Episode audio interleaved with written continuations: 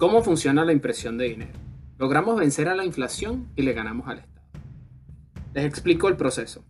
Cuando se imprime dinero desde el Estado, los primeros que reciben el dinero son los políticos y la élite financiera.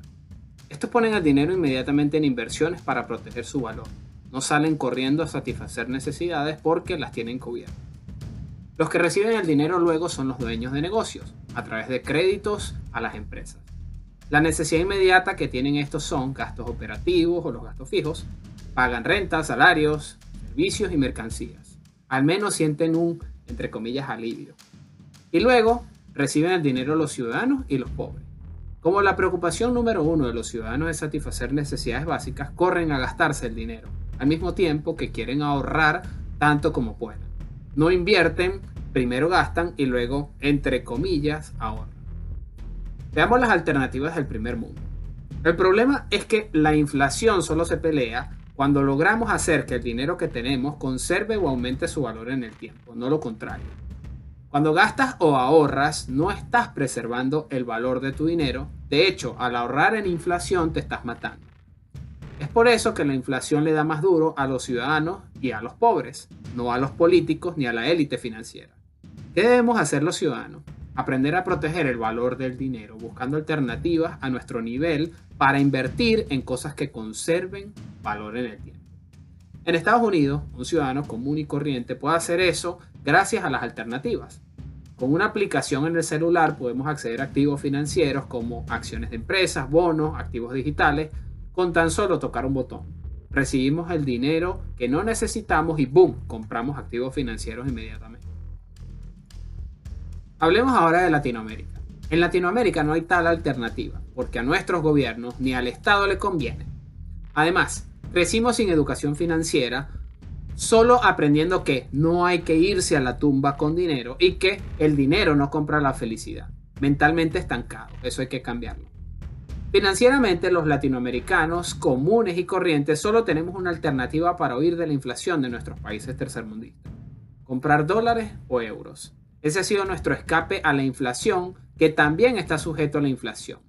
Lamentablemente. Si un latinoamericano, eh, latinoamericano cambia su moneda nacional por dólares, está huyendo de la inflación de su país, pero no de la impresión de dinero en Estados Unidos. Y todos sabemos que un dólar del 2021 puede comprar mucho menos que un dólar del año 2000. Triste realidad. Ahora pensemos en las alternativas en Latinoamérica. Es por eso que nos urge conseguir alternativas financieras que nos permitan huir de las políticas tercermundistas de nuestros gobiernos.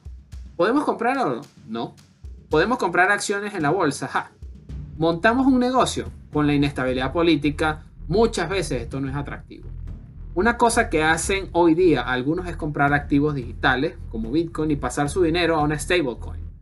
Es como comprar dólares pero en el mundo de las criptomonedas. Pero si compras una stablecoin, ¿estás ganando valor en el tiempo? No. ¿Y cómo le ganamos a la inflación? Pues ganando valor en el tiempo.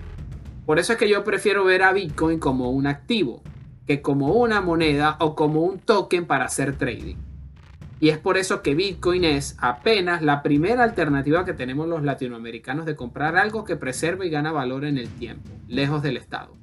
Con toda su volatilidad, si un latinoamericano hubiese comprado Bitcoin en 2014, tendría mucho más valor hoy día que ese año. Ninguna otra alternativa le habría permitido eso. Y muy seguramente el que compre hoy tendrá más valor en 5 y 10 años. ¿Lo ven? Si no lo ven, les recomiendo que lo vean. Conclusión. Esto no es una publicación para hablar de Bitcoin ni para evangelizar. Es una publicación que tiene la única intención de que los latinoamericanos entendamos cómo estos gobiernos criminales y tercermundistas de nuestros países nos han estado empobreciendo y cómo podemos acabarlos haciendo las cosas diferentes. El propósito es que cambiemos nuestra mentalidad entendiendo la inflación y cómo paliarla. El propósito es que entendamos de manera muy básica cómo podemos proteger el valor de nuestro dinero, que no es más que el valor de nuestro tiempo y trabajo, de las políticas tercermundistas de Latinoamérica. El propósito es que se nos abran los ojos y nos permita conseguir aún más alternativas para proteger nuestro dinero de los socialistas. No se trata de tener solo una, sino de tener tantas como sean posibles. La decisión es nuestra.